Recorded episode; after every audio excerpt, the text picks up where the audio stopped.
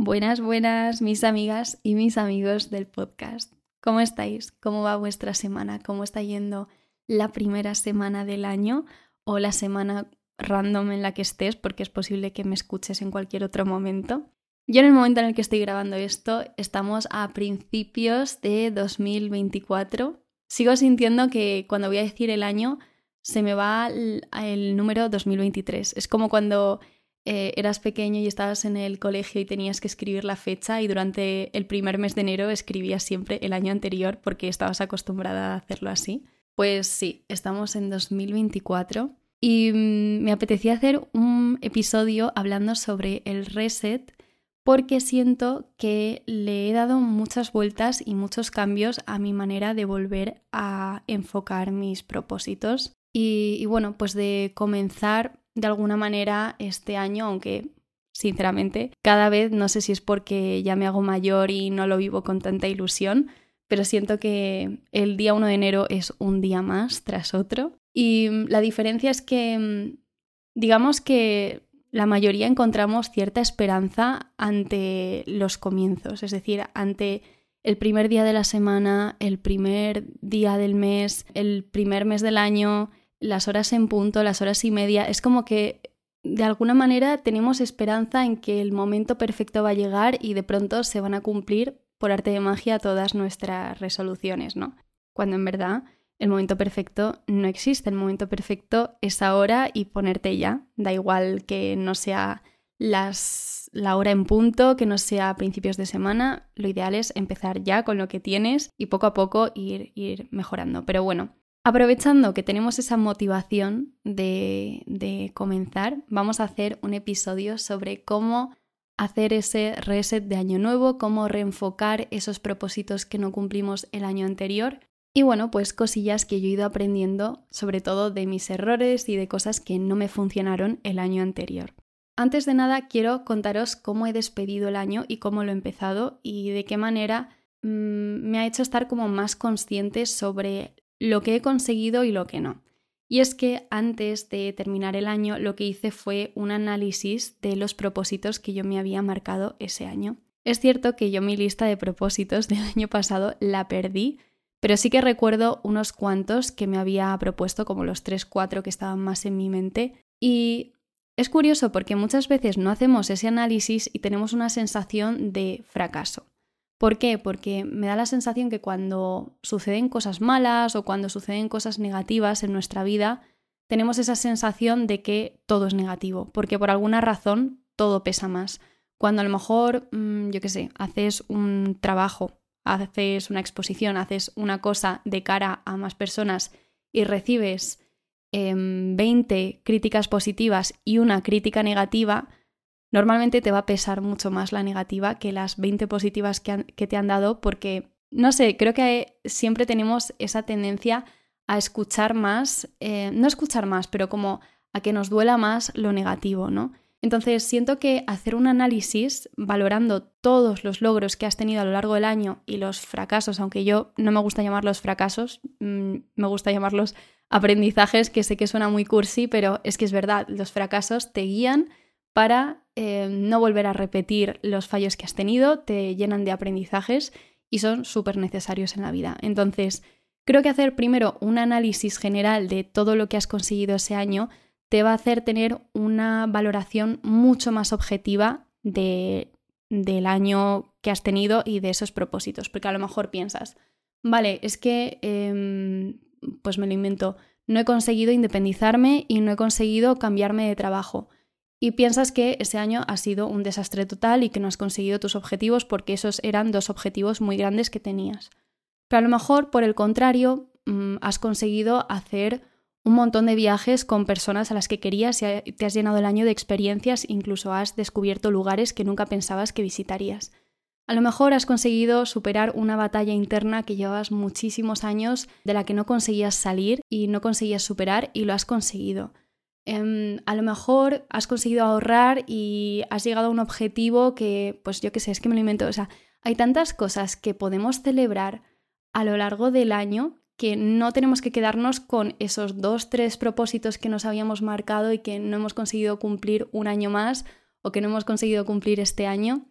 de verdad hay que celebrar tanto los éxitos, ya no solo materiales, ya no solo de trabajo, sino también los éxitos internos, el he conseguido superar a esta persona, he conseguido superar esta situación, he conseguido salir de aquí y volver a tener ilusión por esto. De verdad es que estos éxitos son tan importantes y tan necesarios de valorar, así que es súper importante no quedarte con todo lo que no has cumplido, porque de verdad hay tantas cosas que consigues en tu día a día que son victorias diarias, por así decirlo.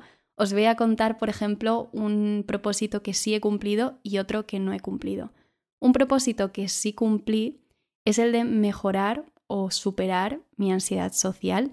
A día de hoy puedo decir que he superado casi al completo mi ansiedad social. Era algo que me limitaba muchísimo en el día a día, pero sobre todo a la hora de hacer ciertos planes, a la hora de viajar con amistades. Es como que siempre he podido vivir muy bien en soledad o trabajar o lidiar con personas que no conocía en momentos efímeros en los que no tenía como responsabilidad a largo plazo con las personas, pero cuando se trataba de quedar de manera asidua con personas, eh, sobre todo en grupo, porque a nivel individual no me costaba tanto, era algo que me generaba muchísima ansiedad, también viajar con amigas, y puedo decir a día de hoy que he superado esa ansiedad y es uno de los éxitos de los que más orgullosa estoy. Esto quiere decir que no lo valore porque, por ejemplo, no he cumplido mi propósito de mejorar mi relación con el deporte. No, no me voy a quitar mérito eh, de este propósito que llevo arrastrando tantos años porque no he cumplido el de mejorar mi relación con el deporte. También creo que es importante ser compasivos con nosotros mismos y decir, vale, no he cumplido este propósito, pero ¿por qué no lo he cumplido? Y en lugar de decirte, mira, es que no eres constante, es que eres una persona perezosa, es que siempre estás igual, es que nunca consigues nada. Estos mensajes no te ayudan y de hecho te pueden hacer mucho daño porque puede hacer que tú misma te creas el mensaje de que eres una persona que procrastina, que eres una persona vaga, que eres una persona perezosa. Pero, ¿qué se esconde detrás de que tú procrastines? ¿Qué se esconde detrás de que a lo mejor te dé pereza ese propósito? Pues es que a lo mejor tienes unos horarios tan exigentes y tan duros que es que tu cuerpo está agotado y no, no encuentras el momento para hacer eso que te has propuesto. Y quizás a lo mejor el integrar ese propósito que tú te has puesto no es realista dentro de un horario respetuoso. Esto es algo que yo he aprendido a base de ir a terapia y es que antes tendía a compararme mucho con mi versión de hace unos años en las que era una persona súper constante, en la que no tenía ni un segundo libre de tiempo, eh, siempre tenía que ser hiperproductiva. Entonces sí, conseguía hacer 800.000 cosas al día, pero ¿a costa de qué? A costa de mi tiempo de ocio que no tenía, a costa de mi salud mental, eh, de ser una persona hiperperfeccionista, de, mm, bueno, de ser muy tirana conmigo misma, de, vale, sí, consigo sacar todas estas cosas, pero continuamente me estoy machacando a mí misma, ¿no? Entonces, hay que aprender, y esto me lo digo también a mí misma porque es algo que me ha costado mucho entender, hay que aprender a encajar un horario respetuoso. Esto cada vez se lo escucho más y más decir a los médicos que dicen, si tienes que sacrificar tiempo de descanso por hacer ejercicio, quizás no te compensa, porque el descanso es súper necesario. Y el descanso no es solo dormir, es también el no estar en modo hiperproductivo haciendo algo. Por ejemplo, mi versión de hace unos años no concebía el tener tiempo libre. El tiempo libre tenía que estar utilizándose para aprender un idioma porque eso me iba a dar eh, más oportunidades laborales. Eh, hacer mm, deporte porque era mejor para mi salud, aparentemente, ¿no? Por supuesto, hacer deporte es súper necesario, pero si por ejemplo estás viviendo en una realidad en la que a lo mejor estás en un trabajo que te exige muchísimo, del que no puedes salir, que madrugas un montón y llegas súper tarde a casa y apenas tienes horas de descanso, pues es que a lo mejor es totalmente inviable el que tú hagas ejercicio todos los días porque no estás siendo respetuoso con tu descanso. Entonces, ¿esto significa que no vamos a poder cumplir este propósito que nos hemos puesto? Claro que lo vamos a cumplir, claro que eres capaz de cumplirlo, pero quizás tenemos que ir a la raíz del problema. Esto es lo que a mí me ha ayudado a volver a reenfocar el propósito y es entender por qué me estaba dando pereza, por qué me estaba costando tanto el reconciliarme con el deporte. ¿De dónde me viene esto, no? Entonces, os voy a poner este ejemplo, ¿vale? Porque es el, el que yo he vivido, pero bueno, se puede aplicar a todo. En mi caso, mi mala relación con el deporte viene de que yo de pequeña me obligaban a ir a actividades que odiaba, que no me gustaba nada para mí. Era una obligación y un suplicio el tener que dedicar mi tiempo después de clase a ir a cosas que no me apetecía hacer y que no me gustaban. Y es algo que he ido arrastrando a lo largo de mi vida y bueno, pues en la etapa adulta, como ya tienes menos tiempo, a lo mejor tienes menos dinero, mm, creo que la actividad que a la mayoría le funciona por nivel de tiempos y dinero que se ajusta más a la situación de cada uno es ir al gimnasio.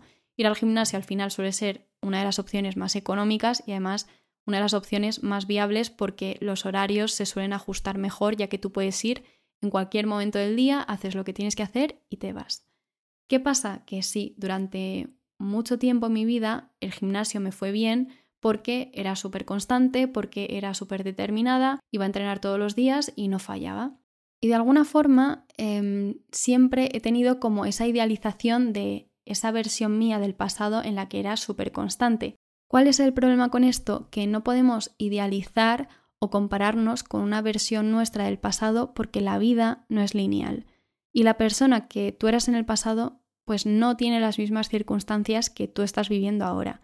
Es posible que a lo mejor en una etapa de tu vida en la que eras muy constante, quizás tenías mucho más tiempo para esa constancia y tenías un horario mucho más respetuoso, o tenías mucha más energía, o tenías lo que fuera X circunstancias que permitían que tú consiguieras X objetivos.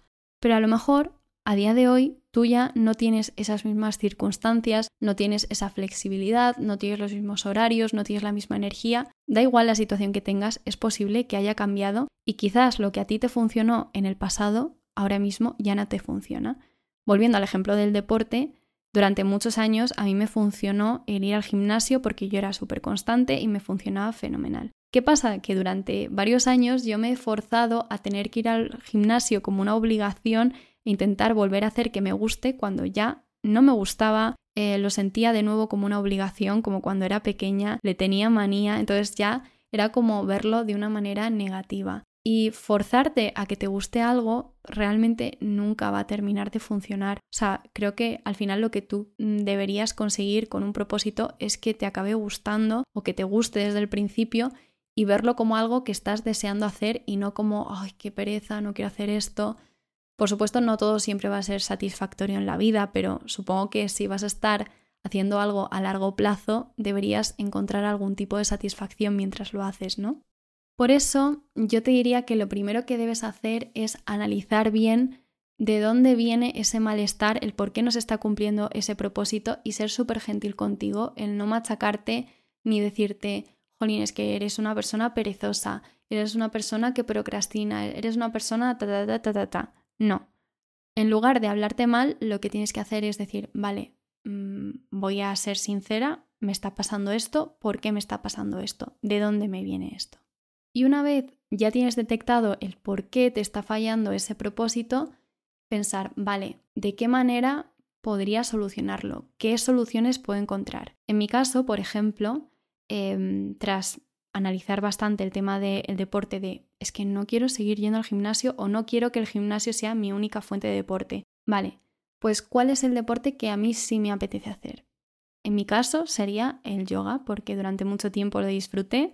¿Qué pasa? Que en el momento en el que yo lo hacía antes, coincidía muy bien con los horarios, era un profesor que estaba en mi gimnasio y coincidía pues que las clases eran a una hora en la que yo podía ir y me quedaba cerca de casa. Todo eso cambió y llevó un tiempo que sí que me planteaba hacer yoga, pero no encontraba un centro cerca de mi casa, eh, los horarios no eran compatibles y buscando soluciones, buscando soluciones a ver cómo podía a lo mejor yo practicar ese deporte e integrarlo en mi horario y que fuera respetuoso, di con un centro que daba clases online y podías hacer las clases en streaming, donde también te explicaban bien la técnica, que era algo que me apetecía, y que además, si no podías atender las clases, eh, estas clases quedaban grabadas, luego tenían otro repertorio, o sea, una maravilla porque se ajustaba al 100% a mis necesidades. Y yo que, por ejemplo, viajo muchísimo por trabajo y no puedo hacer deporte, el decir, vale, me apetece hacer una práctica de yoga, puedo hacerlo en cualquier momento porque sé que no dependo de un horario, pues eso es una maravilla, ¿no?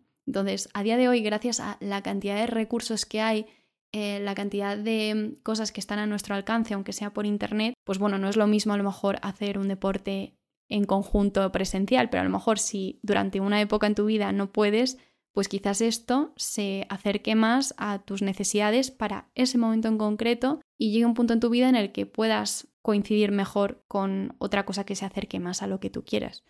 Tengo que decir que estamos a días 7 de enero y he hecho yoga 5 días, 5 días de 7, lo cual estoy muy contenta y, mm, y, siento como que estoy mucho más motivada con este tema y creo que estoy abordando mucho mejor el tema de reenfocar ese propósito.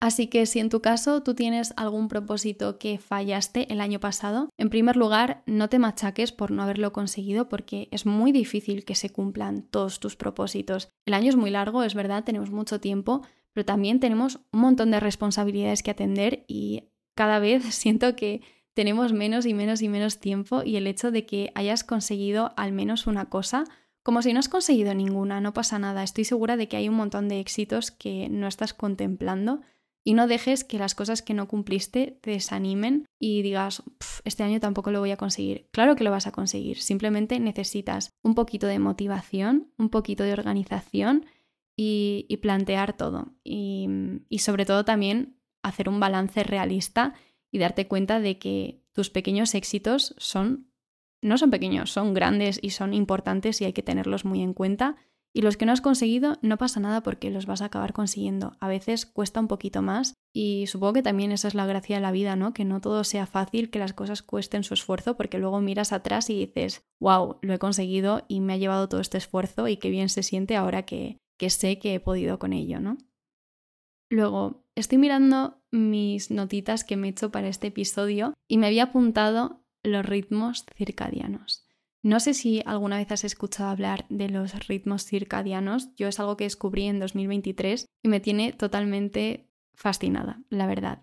Básicamente se trata de una especie de reloj interno que tienen las plantas, tienen los animales y los propios humanos también lo tenemos, que se sincroniza con el ritmo biológico. Entonces es como una especie de ciclo que tenemos a lo largo del día y mm, siento que está como muy conectado con la naturaleza, con, de dónde venimos, ¿no?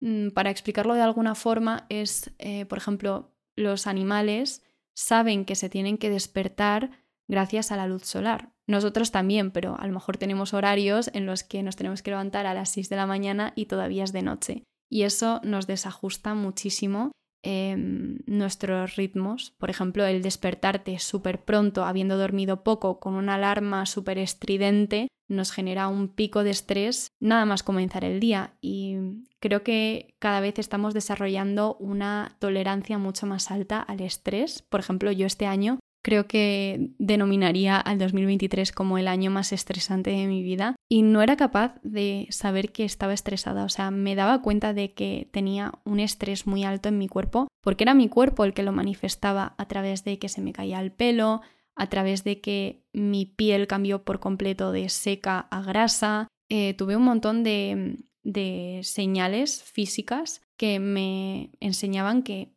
yo vivía con un estrés muy alto y con unos niveles de cortisol muy altos en mi cuerpo.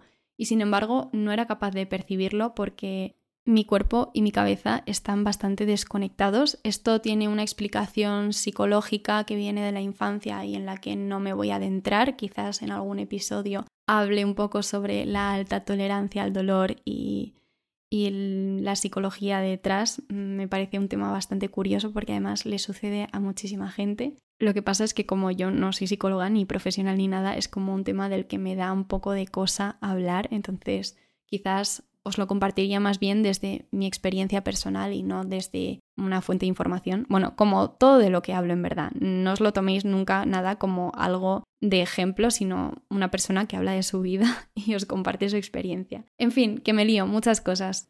El caso es que estoy fascinada por el tema de los ritmos circadianos y sí que estoy trabajando últimamente en tener una buena rutina tanto de despertar como de sueño. Hay mucha gente que se centra muchísimo en la rutina para irse a dormir, sobre todo si tiene problemas de insomnio, pero es súper importante también la rutina de despertarte, de cómo te despiertas y luego las primeras cosas que haces a lo largo de la mañana. Yo, por ejemplo, llevo ya dos semanas en las que espero dos horas a después de levantarme para tomar cualquier tipo de cafeína, em, porque al parecer a nivel hormonal es mucho mejor para tu cuerpo y para reducir el cortisol. Y en general eh, después de un año tan estresante que he vivido, siento que este año estoy intentando hacer lo posible para reducir los picos de estrés.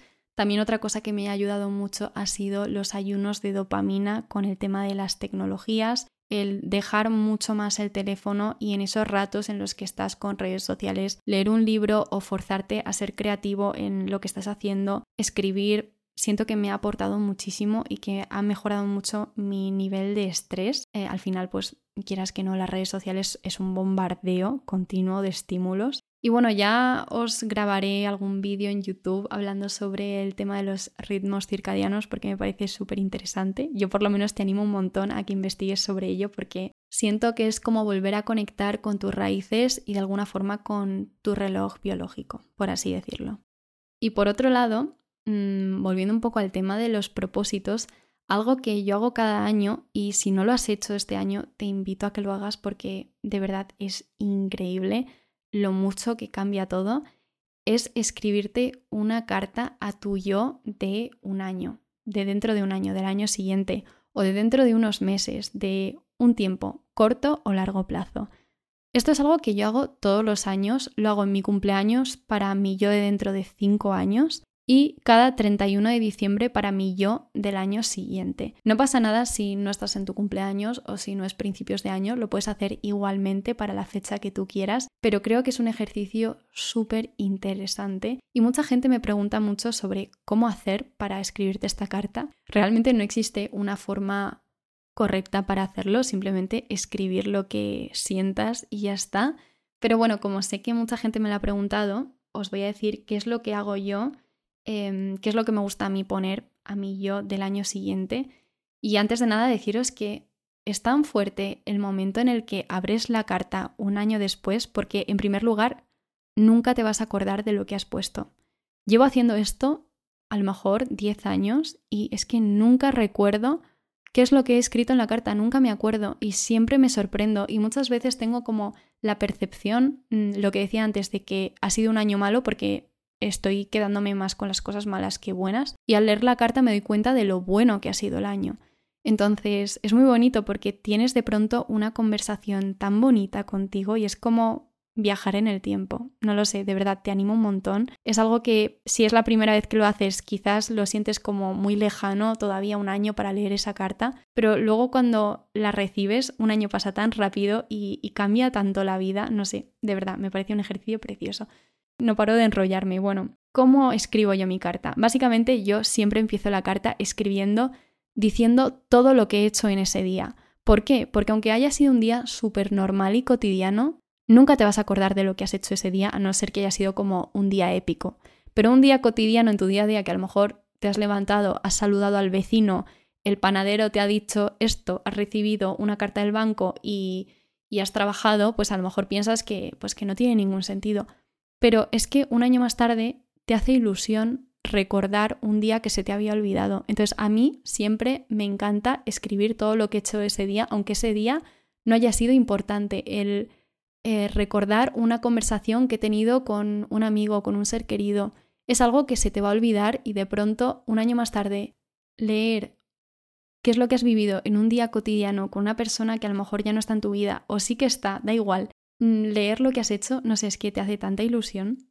De verdad, es, lo, mejor. Bueno, entonces yo siempre escribo qué es lo que he hecho en, en ese día exactamente para recordarlo, para inmortalizarlo. Y después hago como un resumen general de todo lo que ha pasado ese año. A nivel de resumen general, tú puedes tener la sensación de que te vas a acordar, pero es que de año en año se te van a olvidar tantas cosas y vas a recordar tantas cosas Luego después me suelo hacer como un recordatorio de eh, las canciones que más he disfrutado este año, eh, las personas nuevas que he conocido y que merece la pena destacar, viajes que he hecho, pues cosas que quiera destacar en general de ese año. Y luego sí que me hago una serie de preguntas para el año siguiente, una serie de cosas que me gustaría conseguir o propósitos y bueno, todo lo plasmo en esa carta.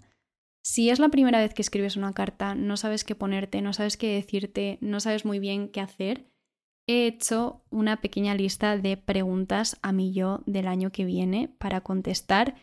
Y entonces eh, creo que lo interesante de esto es escribir estas preguntas para tu yo de este año, o sea, en este caso 2023, ¿no? Y luego al año siguiente volver a contestarlas. Por ejemplo, un viaje que hiciste, eh, un aprendizaje que te llevaste, tu recuerdo más feliz, tu recuerdo más triste, algo que te sorprendió de ese año, un momento en el que la vida no se sentía real, es decir, algo que jamás hubieras imaginado, algo que te sorprendió, la mejor comida que has probado ese año, una persona que hayas conocido y que te haya cambiado la vida. Igual no has conocido a nadie que te haya cambiado la vida, pero creo que todos los años conocemos a gente nueva y que destacamos. No sé, yo todos los años me apunto a gente nueva que llega a mi vida y me parece algo súper bonito.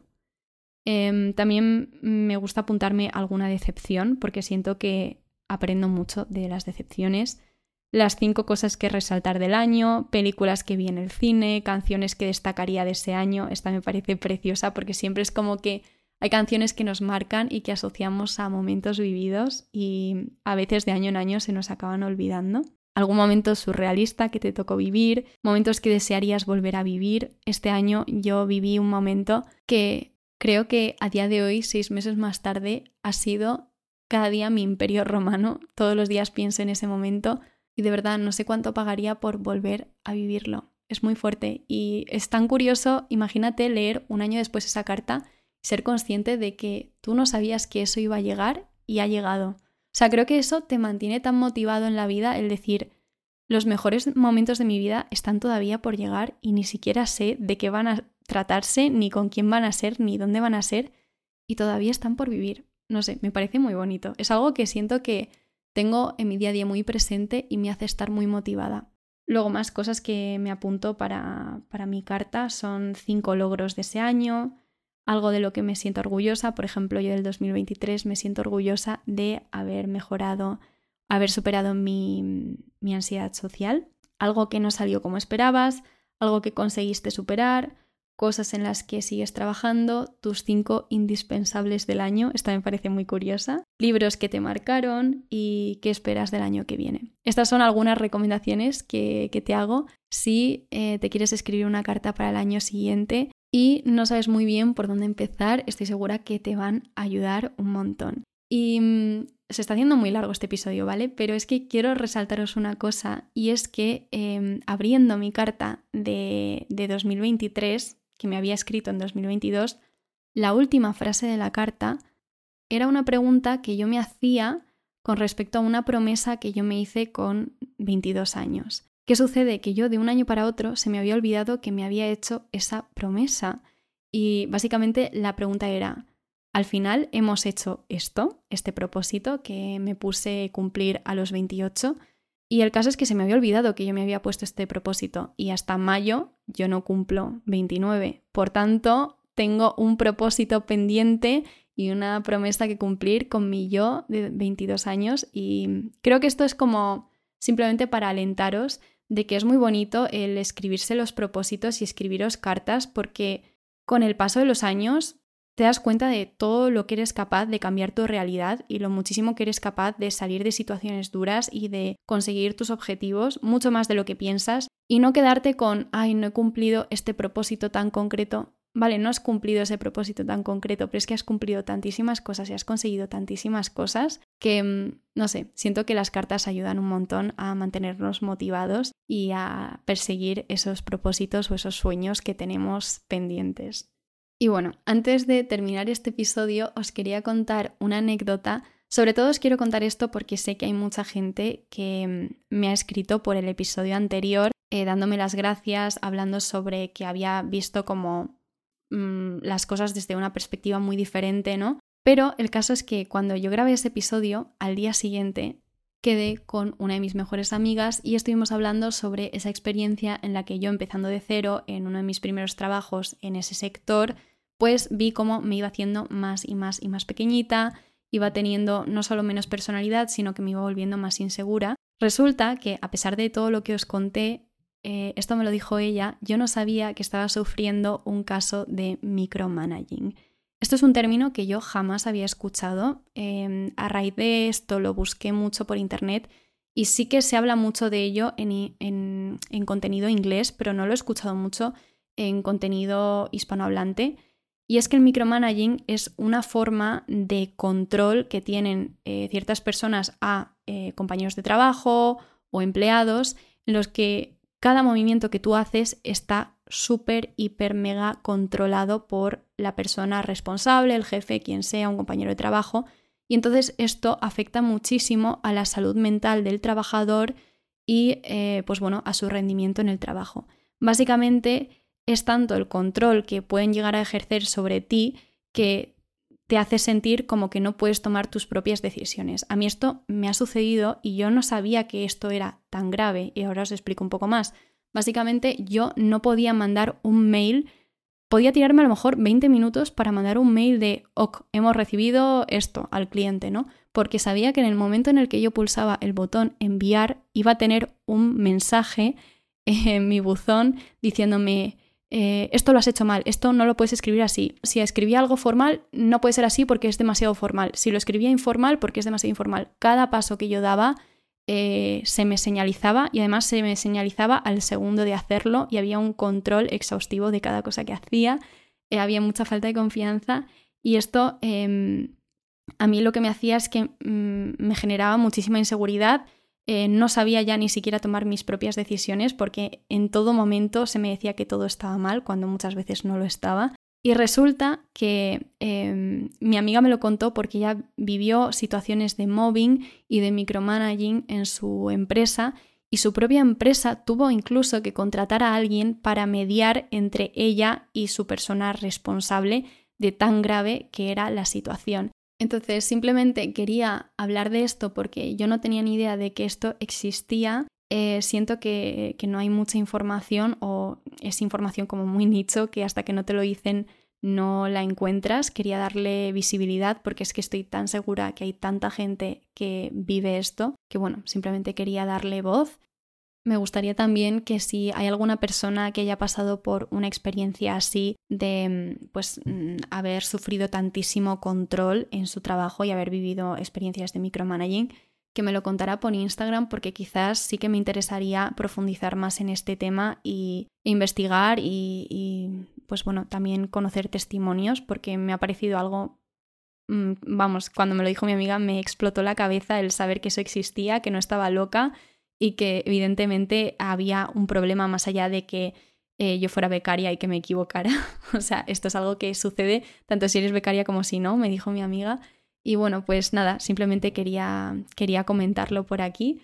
Pero no quiero acabar el episodio hablando de esto, sino que quiero Em, contaros un poco mis propósitos para este 2024. No todos, hay algunos que prefiero quedármelos para mí, pero por ejemplo mi primer propósito es el de mejorar mi relación con el deporte, propósito que no cumplí el año pasado y que no pasa nada, voy a intentarlo este año otra vez. Luego otro que tengo es el de irme a esquiar. Este es un propósito que me hace muchísima ilusión pero que veo muy complicado por tema de horarios, por tema de dinero, por tema de todo. Es algo como que lo veo bastante incompatible, pero bueno, se intentará. Si no lo consigo, pues no pasa nada. Después, otro propósito que tengo, y ya este es el último que os voy a leer, es de crecimiento personal y como persona excomplaciente que he sido durante gran parte de mi vida, el aprender a tener conversaciones incómodas y aprender a ser yo quien las inicia. Es decir, siempre he sido una persona que ha huido del conflicto o que se ha adaptado perfectamente a las circunstancias de otras personas con tal de no tener un conflicto, con tal de no tener una conversación incómoda. Y por lo general sí que es cierto que tengo muchas personas en mi entorno que me facilitan el hablar las cosas y cuando hay que tener una conversación incómoda son ellas quienes lo ponen sobre la mesa, pero me gustaría este año el aprender a ser yo quien cuando algo le molesta, cuando algo no lo ve razonable o cuando necesita hablar las cosas, que sea quien inicie esa conversación incómoda porque por alguna razón no me da miedo tener esas conversaciones, pero nunca he sentido como que tenía el espacio para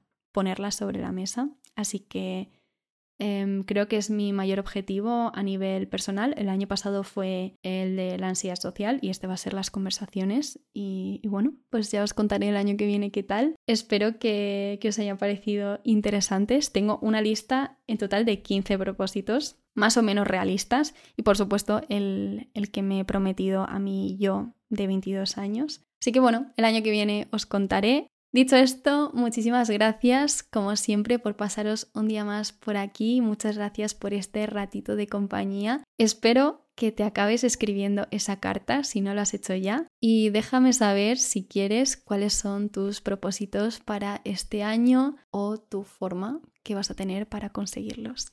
Así que te deseo muy buena semana y nos escuchamos en el próximo episodio.